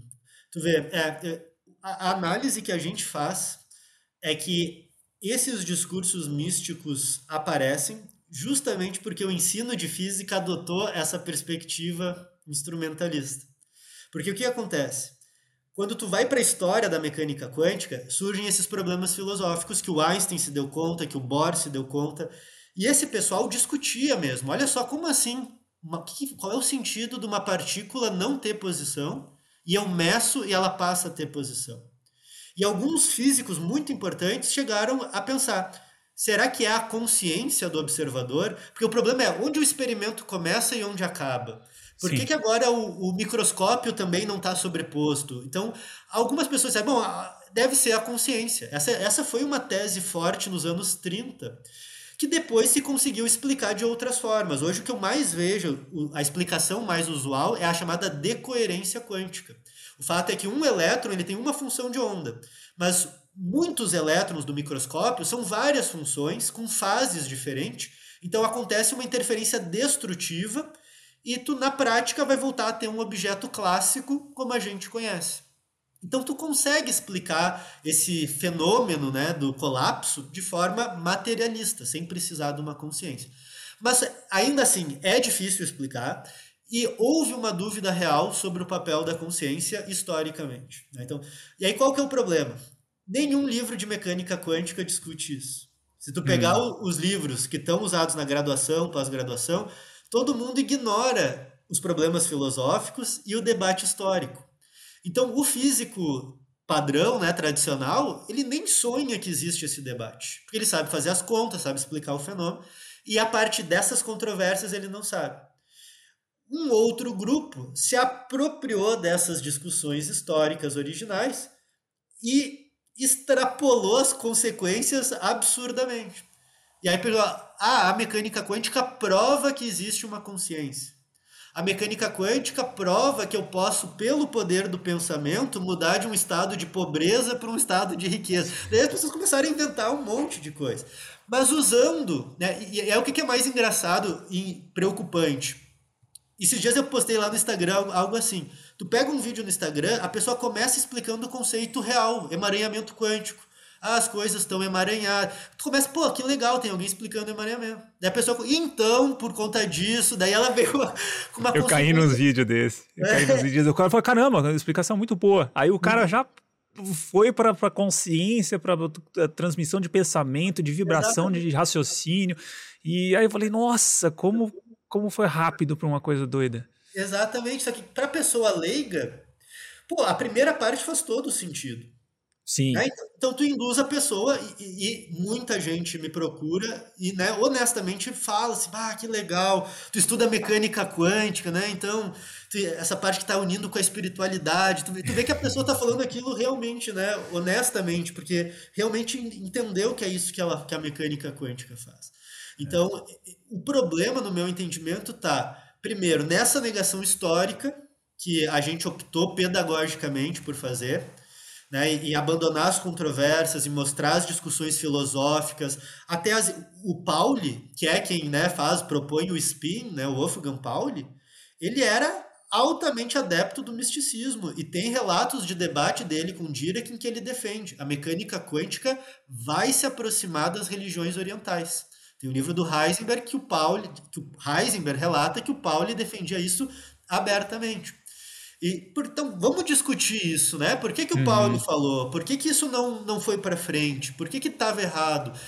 A gente não faz isso, né? A gente ignora que isso aconteceu. E mais do que isso, como tu falou, os físicos, os cientistas no geral, não quiseram, não se preocuparam até recentemente em ocupar as redes sociais, os espaços públicos. Onde é que tu encontra um mecânico quântico, né? Onde é que ah, tu encontra um físico? Isso. Onde tu acha essas pessoas? Então, a gente não ocupou esses espaços. E esses espaços foram ocupados. E, e aí, o primeiro ponto é isso. Assim, eu acho que a gente tem que ocupar, a, a universidade, né, os pesquisadores têm que ocupar esse espaço, tem que falar com a população, tem que se adequar à linguagem contemporânea. Eu acho que isso é um ponto. Mas o caso da mecânica misticismo quântico, né, que a gente chama, ele é um pouco mais ainda. Eu não sei se isso é suficiente, porque ele vai para um apelo muito fundamental das pessoas, sim, né? Ele sim, pega sim. o medo da, da saúde, né? O que tu pode te curar. A questão financeira é uma preocupação para todo mundo hoje em dia. Então, se tu tem uma promessa de que tu pode enriquecer, de que tu pode ter uma vida legal, né? Tu pega as carências da pessoa, estabilidade financeira, saúde, vida afetiva, né? Então, tu também tá tocando em coisas muito essenciais. Né? Eu, eu não sei o quanto a gente consegue combater o que já existe, é. mas talvez ocupar espaços para que isso não cresça mais. Né? E... É. Acho que já tem uma mentalidade, uma mentalidade mágica por trás do comportamento e... humano mesmo, né? Toda cultura humana tem esse, tem essa esse espaço para magia e ele vai achar o que for necessário para justificar ela ou para algo que, que, só que você tem como diminuir isso ou não deixar ou evitar com que ou diminuir o número de pessoas que adentram isso pela via por algo da, do científico, né, como a área de física quântica. É, é o que porque eu acho assim, cada um escolhe, né, a forma de se relacionar com a realidade, interpretar o mundo. E eu acho que o problema surge quando as pessoas tentam justamente roubar uma certa autoridade epistêmica, né, da ciência para justificar o, val o, valor de alguma coisa. Né? Se eu, Natan, quiser acreditar que, eu, que o poder né, do meu pensamento vai me deixar ter uma vida melhor, é uma escolha minha, né? Mas eu não posso chegar e dizer para as pessoas que a mecânica quântica prova. Porque a mecânica quântica não prova isso, não né? prova, né? Se, é. né? Não prova. Então, é. então diz assim, olha, eu, eu acredito nisso, isso para mim funciona, e se está sendo honesto, né? Daí cada um sabe por si se faz ou não, se funciona ou não funciona.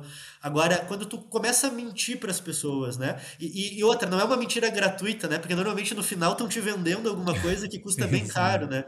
Então tu ainda tá lucrando em cima dessa mentira para as pessoas, né? Não é nenhuma coisa que tu tá dando ainda acredita que aquilo vai mudar o mundo, né? Tu vai, tu tá realmente tá em alguma medida, né, roubando, porque tu tá dando informações falsas sobre o que tu tá vendendo, né? E daí eu acho que isso é, é onde entra o problema, né? Isso é onde a gente entra uma parte de desonestidade. E, e aí é que tá o ponto, tem essa cadeia já é tão longa que eu acho que assim, ó, originalmente houve pessoas mal intencionadas. E daqui a pouco eu acho que tem gente hoje que vende curso de mecânica quântica né, na internet que realmente acredita que aquilo é, nem sabe sim, que aquilo sim, não sim, é, né? mas já está num nível que realmente achou que aquilo estava correto, assim. Hum. Então, eu acho que a principal questão é entrar nesses debates uh, realmente mostrando outras possibilidades e, e, tentando ocupar esses espaços sociais. Mas mostrando, e esse é o ponto, eu acho que a, a maioria das pessoas que estão na internet hoje, que falam de física, não reconhecem que os próprios físicos também fizeram isso. E aí fica, fica uma dicotomia, né? Porque daí alguém Sim. olha e diz, tá, tem um fulano dizendo que é a consciência. Tem o Beltrano que diz que não tem nada a ver. Mas como então, como é possível isso, né? Eu acho que a gente tem que contar a história, e, a questão é a história mais fidedigna. Olha, realmente, né, se hum. pensou sobre isso, é mostrar os, a ciência é humana também. Então, sim, não tem nenhum sim. problema os cientistas terem cogitado questões místicas. Newton era religioso, Maupertuis fez o princípio de minimação. Isso é uma coisa que a gente achou sem querer no grupo de pesquisa. Um dos princípios mais importantes da física é o princípio de minimação. E a gente foi para o artigo original para olhar. E o objetivo dele era provar a existência de Deus. Esse é o objetivo do artigo. E, então, é, isso faz parte da natureza humana. Né? Mas isso uhum. não significa que Deus seja necessário para explicar a mecânica. A gente já conseguiu contar essa história sem precisar de Deus. Assim como é possível fazer mecânica quântica sem a hipótese da consciência. Uhum. Então, é, essa história eu acho que falta ser contada, sabe, com mais, uhum. com mais amplitude dentro das redes sociais. Assim. É, eu acho que tem também, uh, dentro aqui das áreas que também já trouxe aqui no, no podcast, por exemplo, microbiota ou epigenética, essas coisas também são apropriadas, né? E às vezes por pessoas da, da área, mas sem, sem um fundamento científico adequado. Mas às vezes um médico vai lá e pega a questão da microbiota, que é o segundo cérebro, que não sei o quê, e aí sai fazendo extrapolações, né? E eu sempre, é, eu e eu sempre uso bastante, assim, para raciocínio científico, essa parte de comportamento emergente ou fenômeno emergente, que é essa coisa de tipo, de que você tem um fenômeno micro, que ele vai dar resultado em fenômenos macro, mas nem sempre o, o que o, o, micro vai influenciar diretamente o macro, que eu acho que bate no tunelamento do quântico, né? Então, assim, não é porque você tem uh, partículas que vão passar por determinadas barreiras que, uma, que o seu corpo vai passar por uma parede. Exato. Né? E, não vai passar, porque, então, pela questão de, de, de, pelo raciocínio emergente mesmo, né? Ou, ou a gente pega até o raciocínio uh, científico de, de mais de farmacêutico mesmo, de in vitro, in vivo. Então não é só porque funcionou ali no microscópio que matou tal vírus que ele vai funcionar num animal. Tá, funcionou no animal não quer dizer que vai funcionar num humano. Então você tem essas camadas, e na própria na consciência também, na, na uhum. acho que assim, ah, a consciência colapsou o elétron. Uhum. Tá, e o que que você vai colapsar um carro? Entendeu? Uhum. É, exatamente.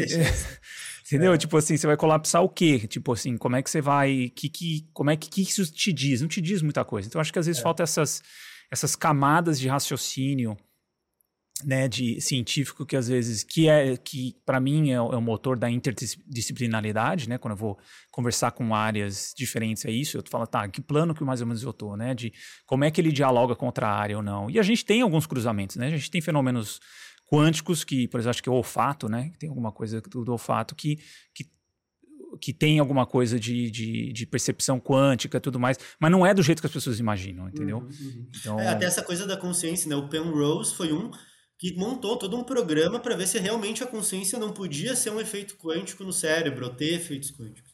Né? E, e, isso vem também outro problema que é a questão do determinismo, né? ou, do, perdão, do livre-arbítrio. Né? Então, pela, por uma visão totalmente clássica, nós não teríamos livre-arbítrio, né? porque todos os átomos né, determinam a posição de tudo e tu só te moveria como pré-determinado a gente tem a impressão de que tem livre-arbítrio. Então, e a mecânica quântica é probabilística. Então, talvez possa ser que dê para explicar. E o Penrose, de fato, tentou montar isso. Mas até onde eu acompanhei, todas as previsões, porque tu precisaria ter, precisaria ser nas sinapses, né? Então, tu teria que ter processos quânticos ali. Mas por conta da temperatura do cérebro, da composição, não tem, se dissolve, tu perde qualquer propriedade quântica, em princípio. Então, tu vê, isso é uma, também a diferença, né? Tu pode ter uma pergunta honesta. Será que a consciência é um efeito quântico? Tu tá disposto, vai ter que estar tá disposto a ter um resultado negativo, né? E, exato, como de exato. fato aconteceu, né? Então, então também é um pouco de conseguir mostrar para as pessoas que dá até para discutir consciência. Ninguém tá se, às vezes quando eu boto um vídeo assim, algumas pessoas ofendem e tal, né? Mas tu pode falar, tipo, não, ninguém tá dizendo que a gente não pode falar de consciência, mas uhum. tem que estar tá disposto a ver que talvez não seja como a gente imaginou que seria, como tu gostaria que fosse, né? Uhum. A ciência ela tem disso, né? O, exper o, experimento, essa é uma das potencialidades da ciência, né? Tu não, tu pode ter uma previsão sobre como o mundo acontece, mas tu não consegue forçar a natureza a agir como tu quer que ela haja, né? Então pode ser que o experimento não, não diga o que tu quis que ele dissesse, né? Exato. Legal, Nathan. Para acabar, cara, eu queria fazer essa pergunta para você. É, tem livre-arbítrio? Existe livre-arbítrio? Bom, pois é, não, é, não sei te explicar, não, não saberia te dizer, assim, acho que...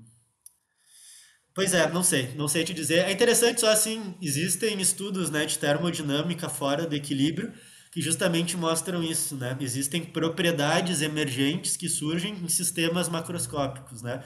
não, não sei se existe, eu nunca acompanhei a fundo, tá? Mas uma uhum. boa, eu acho que assim, uma boa teoria, se alguém quisesse fazer, é pensar que a consciência pode ser uma propriedade emergente, né, de um determinado sistema termodinâmico, mas não sei se ele conseguiria se autogovernar, assim. Isso é. fica para fica pra história, vamos ver quem vai dizer isso para nós. Nossa. Beleza, Natan. Muito obrigado, cara, pelo papo. Valeu. Foi muito massa. Espero poder ter você de volta aí no, no podcast, talvez para um diálogo com alguém de, de, outra área, uma coisa que eu quero fazer em breve aqui também no podcast. Com talvez certeza. na área de educação, talvez uma outra área, mas é, trazer essa parte interdisciplinar também. Mas valeu demais, é, um, é, uma área fenomenal. O trabalho que você faz online também, eu vou deixar na tela aí as suas redes sociais também na descrição do episódio. E muito obrigado, cara. Valeu, Caio. Muito obrigado. Valeu. Obrigado por ouvir esse episódio até o final. Se você gosta do nosso trabalho, não deixe de contribuir financeiramente com ele através do nosso Apoia-se. Você encontra o link na descrição do episódio. Tornando-se apoiador, você saberá de antemão quem são os nossos próximos entrevistados e poderá enviar suas perguntas, além de poder sugerir temas e pessoas para entrevistarmos.